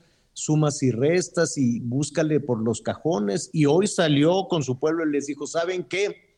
Pues sí, me pusieron a mí y yo tengo toda la intención, pero pues francamente no sé ni cómo le vamos a hacer. Entonces, este, la economía está de la refregada en muchos países y aquí está peor. Dijo, no tenemos para comprar gasolina de entrada. No hay combustibles, no tenemos para comprar gas, para comprar gasolina. Ahí están los barcos enfrente, pero no han descargado combustible porque no hay forma de pagarles y ya nos dijeron que si no les pagamos, que ya no nos van a dar fiado y ya no tenemos gasolina. Yo no recuerdo, este es el, el primer país que yo, que, que, yo recuerdo, lo estuve revisando muy, muy temprano esta mañana en la prensa internacional, sobre todo en la prensa financiera, este, no, no hay ya gasolina. La semana pasada decían, nos queda para una semana, nos queda un día ya no tienen, se acabó y les dijo, les voy a decir la verdad porque ustedes me acaban aquí de poner, yo no sé ni cómo le vamos a hacer, pero no hay para eso. Es más, no hay para pagarles a los burócratas, no tenemos para pagarles a los que trabajan para el gobierno, así es que aguántense un, un tantito. Esta, no hay, eh, y si no hay energía, pues va a haber unos apagones que a ver cuánto tiempo nos duran. Entonces, ah, y dijo, ¿y saben cuál va a ser la solución? Pues vamos a echar a andar la maquinita del dinero, vamos a tener que imprimir billetes, un friego de billetes, porque pues, tienen una inflación enorme, y con eso le vamos a pagar a la gente, eh, por lo menos los del gobierno. Están ahogados. ¿Y por qué? Pues porque la gente confía en que eh, muchos políticos saben cómo hacerle y no necesariamente. Hay muchos países, bueno, la inflación que tienen en Turquía, en fin. Ya, y hay también quienes dicen, pues es que mira, como se puso en guerra Putin con Zelensky en Ucrania, pues que por eso. Y como con lo que nos pasó de la pandemia, pues que por eso. Y que como, no, siempre hay que echarle la culpa a alguien hacia afuera estos ya están ahogados. Y entonces, pues ni modo, ¿no? 01800 FMI le hablaron al Fondo Monetario Internacional, le dijo, échame un préstamo. Y entonces el Fondo Monetario ahorita está revisando, dice, pues sabes qué, tengo que revisar todas tus decisiones económicas, todas tus decisiones políticas, todas tus empresas públicas, todas las empresas de gobierno que lo único que están generando son pérdidas y pérdidas y pérdidas. Revisando eso y la posibilidad de que tú te deshagas de algunas de esas empresas, vamos viendo si te suelto un lazo, vamos viendo si te doy un dinero. Seguramente los van a rescatar, seguramente los van a rescatar porque ahora todos los países, por muy lejos que sean, pues este, se, se les tiene que rescatar entre todos porque si no vienen los conflictos. Y puede ser una ronchita lejana y decir, bueno, pues es Sri Lanka por allá que realmente no tiene una vocación política adecuada o que realmente no sabe mover su, su economía, pero que se caiga un país, que se caiga una economía, empieza un efecto en cadena. Y esto, pues evidentemente, mire, de pronto vamos y votamos, este, pues muy a la ligera, muy sin pensarlo revisemos. Aquí entre, aquí eh, entre todos vamos a poner. Ah, yo creía que ibas a decir aquí entre nos. aquí entre nos vamos revisando. ¿Fueron a la escuela? ¿No fueron a la escuela? ¿Saben este, eh, cómo, cómo se han manejado? ¿Han tenido un cargo o nada más han vivido el presupuesto? Porque desafortunadamente muchos de los candidatos y candidatas, pues lo, lo único que tienen es haber vivido el presupuesto Ahora, no son, no es que no tengan talento, ¿no? Que pues notoriamente les hace falta a casi todos. No se puede únicamente con que sean muy, muy honestos. Sí se requiere también un poquito de talento porque si no las cosas se arruinan. Y no solo se arruinan, sino que a eso súmele que los maneje el crimen organizado, por muy buenas personas que sean los del crimen organizado, ellos van a querer mandar y ellos van a querer controlar en todas las regiones del país. Entonces, por muy que les digan, así como el obispo de Guerrero, ay, vamos a sernos amigos de, los malos para que ya se porten bien. Y ya hemos visto que si hablar con la mamá, que si hablar con las abuelas, que si eh, darles abrazos, todo eso nos ha dejado más de 120 mil muertos Entonces, ah, más allá de, los buenos propósitos, vea usted lo que se puede provocar. ¿Está lejos de lo que estamos viendo en México? Sí, tenemos una, una eh, inflación tremenda, tenemos una carestía tremenda, tenemos muy malos políticos, eso también es cierto, pero este, estamos lejos de lo que está viviendo este país, sin embargo, lo está viviendo.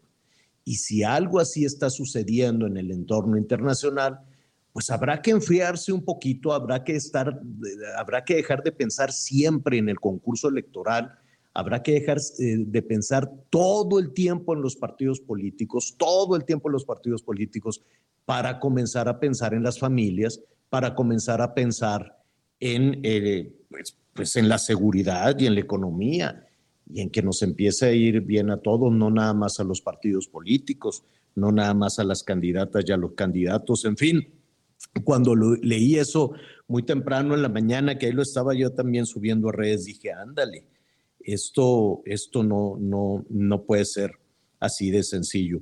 Oiga, em, hay incendios, hay un calorón, eh, la semana este lunes se inicia, imagínese, en ese momento hay 86 incendios forestales vivos, 86 incendios forestales, en este momento fuera de control de ese tamaño es también el problema. No hay agua y no hay agua. Y no hay agua. Lo que sí hay es una pausa. Vamos a hacer una pausita y volvemos inmediato. Encontramos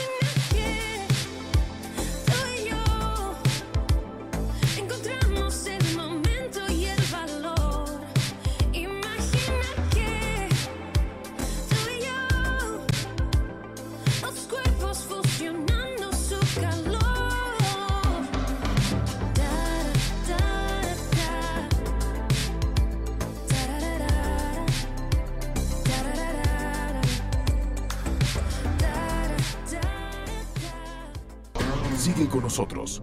Volvemos con más noticias. Antes que los demás. Heraldo Radio. La HCL se comparte, se ve y ahora también se escucha. Todavía hay más información. Continuamos. En Soriana sabemos lo que te gusta. Lleva el segundo al 50% de descuento en shampoos Pantene y Head and Shoulders de 640 mililitros o más. Todo el afeitado Gillette, alimento seco Pedigree, Dog Chow y ganador de 4 kilos y detergente líquido Ace y Ariel. Soriana, la de todos los mexicanos. A mayo 16, aplica restricciones. Válido en Hiper y Super. Las noticias en resumen. El obispo de Chilpancingo Guerrero, José de Jesús González, exhortó al presidente López Obrador a dialogar con la delincuencia organizada para que le bajen ante el incremento de asesinatos en el país. 168 migrantes fueron descubiertos hacinados en el interior de un tráiler sobre el circuito exterior mexiquense después de que el conductor arrollara a un motociclista a quien le provocó la muerte. Los indocumentados salieron de Texcoco con rumbo a Tamaulipas para cruzar hacia Estados Unidos. El próximo jueves 19 de mayo iniciará la vacunación contra COVID-19 en la Ciudad de México para la población de 12 años en adelante, informó la jefa de gobierno Claudia Sheinbaum. Y este lunes se anunciaron las fechas y los horarios de los partidos de semifinales de la liga entre Pachuca contra América y Tigres contra Atlas. O sea que no me hables, Miguel. Ok, Ay, no. ok. Qué horror. Oye, este, mm, bueno, pues ahí está, ahí está el resumen. En un ratito más vamos a, a- a- a ver esas diferencias futboleras entre Anita y Miguel. Fíjese que eh, también hoy por la mañana, este, muy temprano, se publicó ya un decreto con el que se acaban los este, hospitales psiquiátricos. ¿No? Estos, pues había en, diferente, en diferentes partes, hay tantas historias alrededor de todo eso, que si estaban algunos muy abandonados, este, ¿no? Otros no. Eh, y, la verdad siempre es una parte muy, oscura que tiene que ver con, con salud. Este, el hecho es que, mire, se publica el, el decreto donde pues se reforma, se adiciona la Ley General de Salud en materia de salud mental. Y en particular se anuncia pues que ya se acaba, eh, se elimina el modelo psiquiátrico asilar. no se deberán construir más hospitales especializados en psiquiatría, como si tuviéramos tantos. La verdad es que no sé cuál es la preocupación de que ya no más este, hospitales psiquiátricos y que la atención se deberá dar de manera ambulatoria en eh, hospitales generales y en hospitales regionales y en los institutos nacionales de salud. Aquí hay eh, un tema, estamos buscando pues algunos especialistas, sobre todo en materia, pues en materia de salud, imagínense con tanta situación, con tanta cosa, pues los, los temas psiquiátricos que se han detonado tanto y que la gente quiere pues tener un, un mejor comportamiento, me queda claro, y dejar de vivir el infierno que se vive alrededor de, de muchísimas familias con los temas de violencia, los temas también de ansiedad y con situaciones que, se, que pueden ir creciendo y creciendo y creciendo.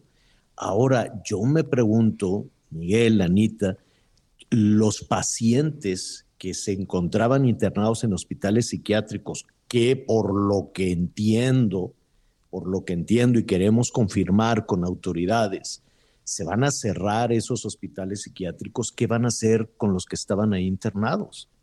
Le van a decir a su familia, oiga, venga por su paciente y entiéndase usted a ver de qué manera una persona que tenga alguna pues alguna enfermedad este, mental severa, alguna enfermedad mental crónica, pues nada, búsquele un espacio en su casa a ver cómo le hace, a ver qué medicamentos, que además es la otra cosa, el desabasto de medicamentos psiquiátricos es una realidad.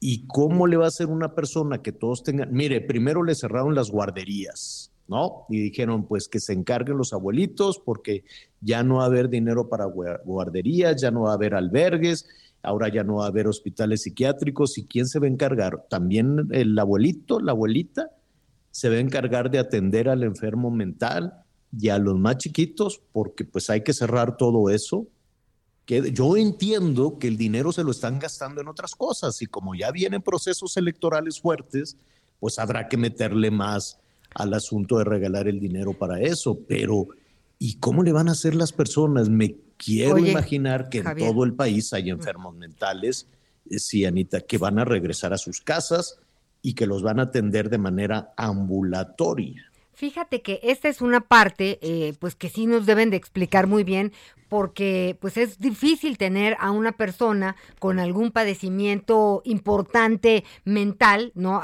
Este, pues que, no se pueda controlar con medicamentos o en fin, hay que hay toda una cultura, por así decirlo, de protocolos para atender a personas con distintos con distintas enfermedades eh, que tienen que ver pues con salud mental.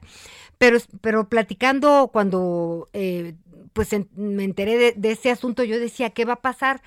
y explicaban que lo que quieren es que no sea un tema de, bueno, ahí están los locos, que era un tema como de integración, que es la, la parte que a mí sí me gustaría entender, integración a otros hospitales que tendrán esas áreas especializadas para salud mental de distintos niveles.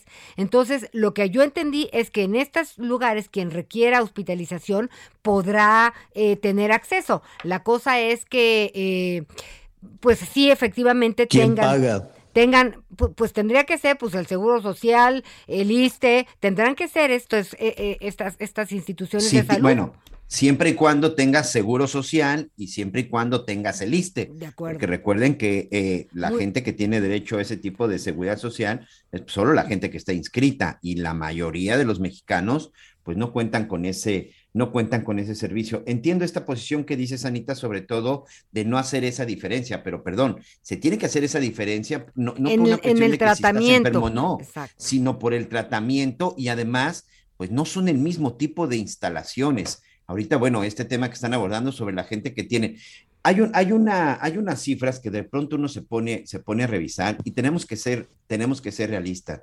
La gente que tiene una enfermedad mental en México no es atendida de la manera correcta. Las instalaciones, por lo menos gubernamentales, y no solo federales, a nivel Estado, que tiene que ver con instituciones de enfermedades mentales, se encuentran en pésimas condiciones y muchas de ellas abandonadas. Yo, por ejemplo, uno de los temas que he trabajado mucho y que recientemente, bueno, he estado preparando ahí un trabajo para los programas especiales que hacemos para TV Azteca, tiene que ver precisamente con los enfermos mentales que cometen delitos. Y todo esto es a partir este sujeto que atacó a un niño en una taquería en la colonia Roma, que finalmente es un sujeto que pues atentó en contra de la vida de este pequeño, que lo tuvo en el hospital y que el niño necesita tratamiento y que va a requerir toda una, una, una condición médica durante un largo tiempo porque sí le afectó y sí le causó un daño en la cabeza, un daño nivel, a nivel cerebral. El, el asunto es que este sujeto es un adicto que padece de sus facultades mentales. Hoy ya no va a haber un área especializada para atenderlo, porque evidentemente es un sujeto que necesita una atención, que no puede ser puesto en la calle porque evidentemente representa un riesgo. Hay lugares, hay algunos centros de eh, penitenciarios que tienen áreas, por lo menos en la Ciudad de México, que son los que sí conozco, que tienen áreas precisamente para estos enfermos mentales. Bueno, si la gente, por llamarle así, que no tiene una enfermedad mental, vive en un hacinamiento y unas condiciones deplorables en las cárceles, los que viven en, los que viven en las áreas de enfermedades mentales, créanmelo, es inhumano. Y lo dice la propia Comisión Nacional de los Derechos Humanos y lo dice la Comisión Interamericana que ha estado revisando los temas penitenciarios. El hecho es que si no existe un lugar en donde verdaderamente se pueda aislar a estas personas, en donde verdaderamente existan las instalaciones adecuadas, los tratamientos especializados, pero además la gente capacitada para en determinado momento contener, no quiero utilizar la palabra someter, para contener a una persona cuando sufre de, algún, algún asunto de esquizofrenia, debe de tener una preparación especial. Si tú los mezclas con la gente que va a un hospital normal, que no tiene una enfermedad mental, incluso los pones en riesgo, que eso es lo que se pretende, crear áreas en estos hospitales generales, crear áreas con unas cuestiones psiquiátricas que yo creo que sí, eso puede poner en riesgo. Aquí la gran pregunta es, ¿Qué es lo que va a suceder con los actuales hospitales, que insisto, que además están en pésimo estado? Simplemente los van a convertir en otro tipo de hospital porque ya no les alcanza el dinero para mantenerlo. Los van, a, los van a cerrar, Miguel, rápidamente para, irnos con, nuestro siguiente eh, invitado. En síntesis, se publicó ese decreto, van a cerrar, no se van a construir más hospitales de psiquiatría, no más hospitales de psiquiatría, y a todos los enfermos mentales se les deberá eh, dar eh, eh, consulta ambulatoria, tratamiento ambulatorio en los hospitales generales, en los hospitales regionales y en los institutos nacionales de salud que ya sabemos en qué condiciones están. Entonces, imagínese una persona que llega a atenderse, que llega a consulta en uno de estos hospitales del nivel que usted quiera, en el hacinamiento, en el maltrato, pues adicional a eso les van a llegar todos los enfermos mentales. Y la otra cosa, los que están internados, la gran duda es quién los va a atender. De nueva cuenta van a ser los adultos mayores en cada casa, le van a decir, oye, pues ya nos regresaron al pariente que estaba en un hospital psiquiátrico, así como cerraron las guarderías, así como cerraron los albergues, van a cerrar también los hospitales psiquiátricos y a ver, ¿no? Que sea la familia la que atienda, la que pague, la que controle y la que viva también, pues una situación que puede ser compleja con un con un enfermo mental. Ojalá, ¿no? Ojalá ese decreto eh, funcione y ojalá les den carretadas y carretadas de dinero a los hospitales para que tengan pabellones nuevos, para que tengan áreas nuevas. ¿Y qué va a pasar con estos que van a cerrar? Porque pues finalmente son instalaciones que pues ¿para qué se van a utilizar? Digo, cerrarlas y dejarlas abandonadas también me parece que no es la mejor. y el dinero se está usando en otra cosa. A ver, Anita, Miguel, y justo con eso vamos a, a, nuestro siguiente invitado. El presupuesto es el que ya existió. Si el presupuesto, que además es altísimo, el presupuesto es de, déjeme decirle, 7 billones, más o menos son 7 billones de pesos. ¿No? Con Peña el más alto fue 5 billones de pesos.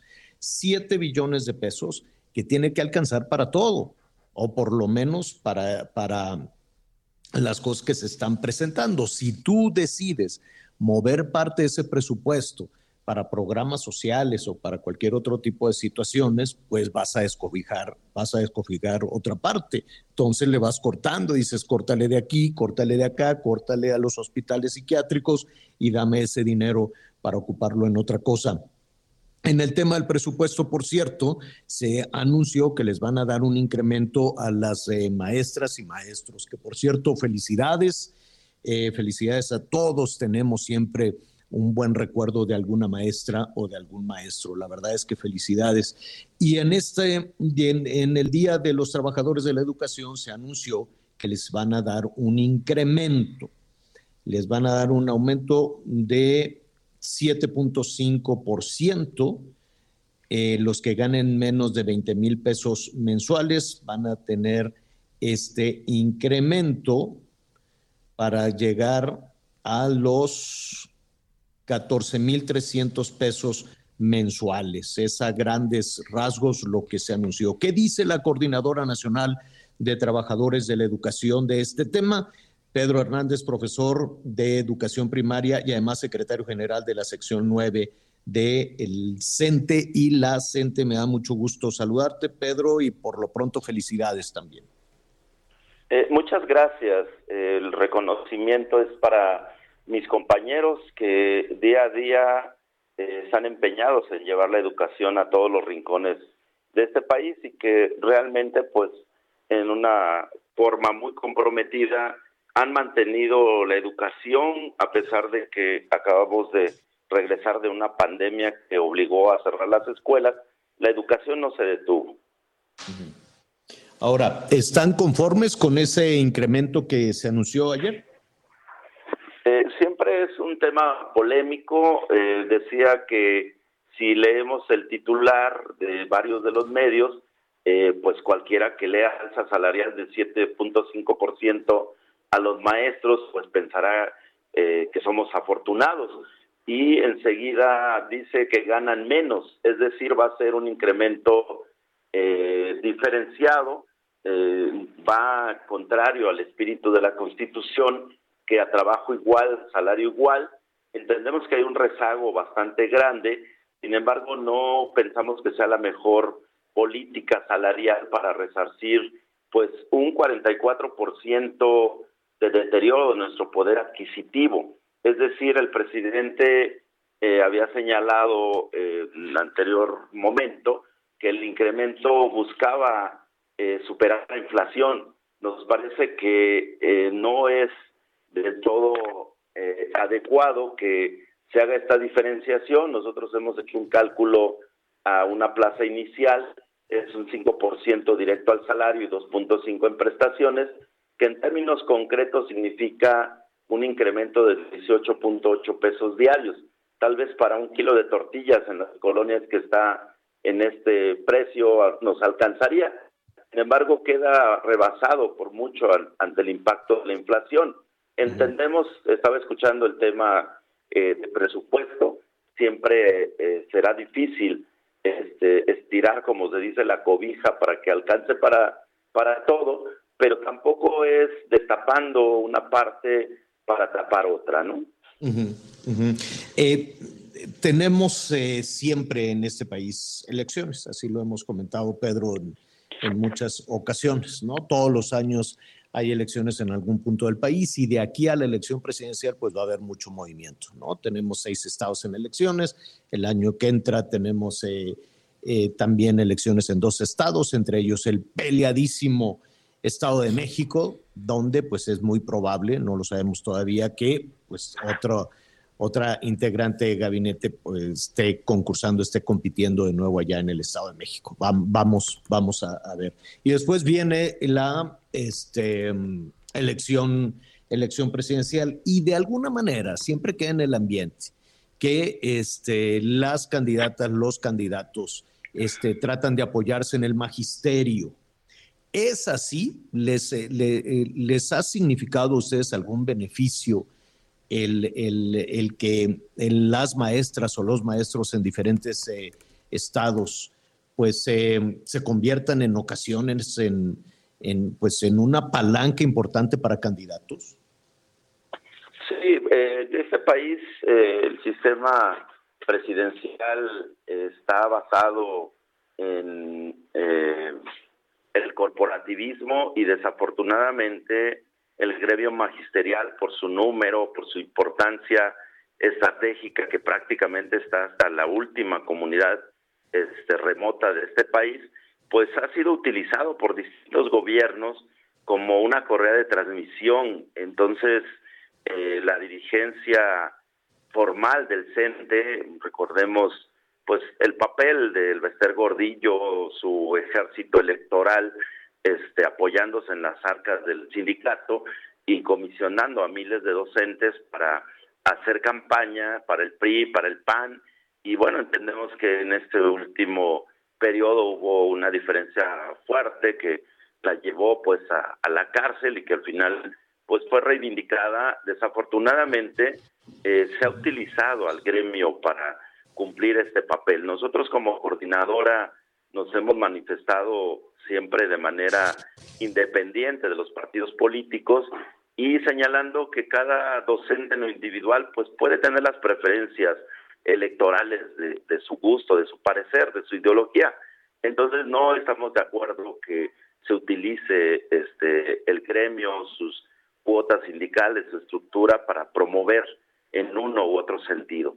Sin embargo, más bien pensamos que el magisterio debe ser escuchado en términos, por ejemplo, de la reciente el reciente anuncio de una reforma curricular que ha estado ajena a los docentes y que va a ser muy difícil que se concrete si no somos escuchados, no solo a los de la coordinadora, sino en general a los docentes del país. Estamos hablando de un millón quinientos mil trabajadores de la educación que están desde nivel inicial hasta nivel medio y superior en la parte pues que eh, responde la Secretaría de Educación Pública. Nos parece que este gobierno tiene que voltear, escuchar, atender los reclamos Oiga. de los maestros y bueno, continuar en un proceso de transformación. Oigan, eh, eh, digo, Pedro Hernández, maestro de Educación Primaria y secretario general de la sección 9 Democrática, CENTE y la CENTE, fíjese que platicando con el subsecretario Luciano Concheiro, pues es como un panorama como en contraste, porque pues hablando de los nuevos contenidos y de eh, la reforma al artículo tercero de la Constitución, en donde pues se habla de dignificar y, pues respetar el trabajo de los maestros, no les han, no ha habido estas convocatorias ni mesas de, de trabajo para, para hablar de los contenidos y todo esto de lo que se ha estado hablando. Desafortunadamente, y lo queremos decir muy claro, eh, se ha simulado, eh, ahora se les llamó asambleas para análisis del marco curricular y la elaboración de nuevos libros de texto, pero eh, no fuimos convocados, no solo me refiero a la dirigencia de la coordinadora, sino al grueso de los maestros. Eh, Marx Ortega, responsable de esta parte, dice que un millón de docentes este, fueron consultados. Podemos preguntarle a cualquier maestro común y nos va a decir que eso no es cierto. Se está nuevamente en una simulación y nos parece que ya desde que se anunció este nuevo marco curricular debió de haberse presentado en las escuelas. Lo hemos conocido solo por lo que ha circulado en redes. Yo soy director de una escuela primaria en Iztapalapa y bueno, pues yo le presenté a mis compañeros eh, un análisis inicial, los documentos, los invité a que lo conozcamos, lo leamos, pero por la parte oficial no está una estrategia para que el grueso de los docentes de este país conozcan ese nuevo marco curricular y vamos a llegar a inicio del siguiente ciclo escolar y desafortunadamente pues lo que se prevé es un fracaso nuevamente al no tener eh, quienes lo van a aplicar de una forma eh, comprometida, convencida, consensuada. Pedro, hay mucho tema de qué platicar con ustedes justo en eso tan importante, ¿no? El programa educativo en nuestro país. Si no tienes inconveniente, lo platicamos esta misma semana. Sí, solamente quiero finalmente señalar que hoy eh, mismo los compañeros de la sección 18 eh, instalaron un plantón desde ayer, los acompañamos frente a la Secretaría de Educación Pública. Hay 40 mil docentes del Estado, estatales de Michoacán, que no están recibiendo su quincena. Entonces, pues eso nos parece de elemental justicia. Y, mañana, y el, tiempo, el tiempo se nos vino encima, Pedro, y mañana vamos a, a tocar justo este tema de los docentes en, en Michoacán y en otras entidades del país. Pedro Hernández, muchísimas gracias. Gracias a ustedes. Buenas Hasta pronto, sí, hombre. Este tema, Tema. este tema del magisterio lo venimos arrastrando y arrastrando y les pagan un poquito y luego les quedan a deber. Y así es en Michoacán y así eh, previo a las elecciones así andaban también en, en Zacatecas y luego vuelven a marchar en Guerrero. Es todo, es toda una situación. Qué bárbaro, se nos fue rapidísimo, rapidísimo el tema. ¿Qué, ya nos Mañana voy vamos? a platicar ya de plano los Mm. rusos se van a quedar sin hamburguesas de estas de, De, de las de MC, de, de la, las de la cajita no feliz. yo creo que ya aprendieron a hacer también una hamburguesa Van a hacer las matrusca suyas, y cosas así, ¿no? Sí, sí, Pero oye, son 62 mil empleados a la calle. Eso sí. Ya esta, este corporativo dijo, no, sabes que ya Rusia ya no es negocio, vamos a venderlo, vendemos la franquicia y adiós que te vaya bien. Qué barbaridad. Bueno, ya que estamos en la hamburguesa, ¿qué vas a comer hoy? ¿Qué les van a dar hoy, Anita, Miguel? Mira, ya ves que el lunes siempre de- debe de venir uno un poquito más disciplinado, así que sopita de verduras, ¿no? Y tenemos este, una carnita asadita con nopales. Bueno, bueno, muy bien. ¿A ti, Miguelón?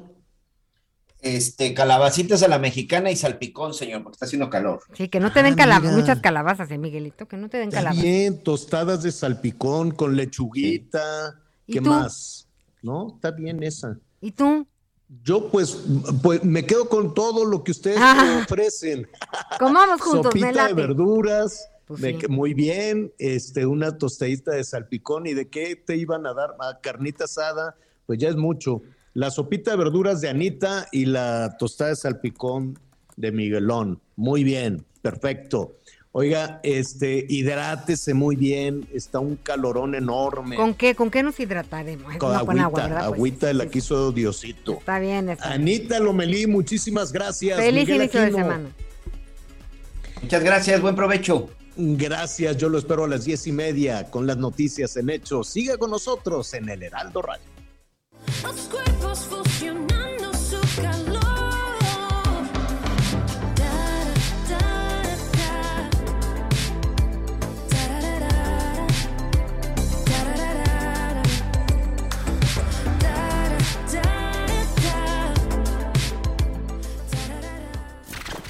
Gracias por acompañarnos en Las Noticias con Javier.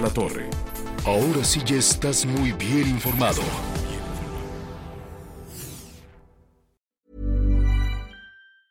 Hey, it's Danny Pellegrino from Everything Iconic. Ready to upgrade your style game without blowing your budget? Check out Quince. They've got all the good stuff shirts and polos, activewear, and fine leather goods, all at 50 to 80% less than other high end brands. And the best part? They're all about safe, ethical, and responsible manufacturing. Get that luxury vibe without the luxury price tag. Hit up quince.com slash upgrade for free shipping and 365 day returns on your next order. That's quince.com slash upgrade.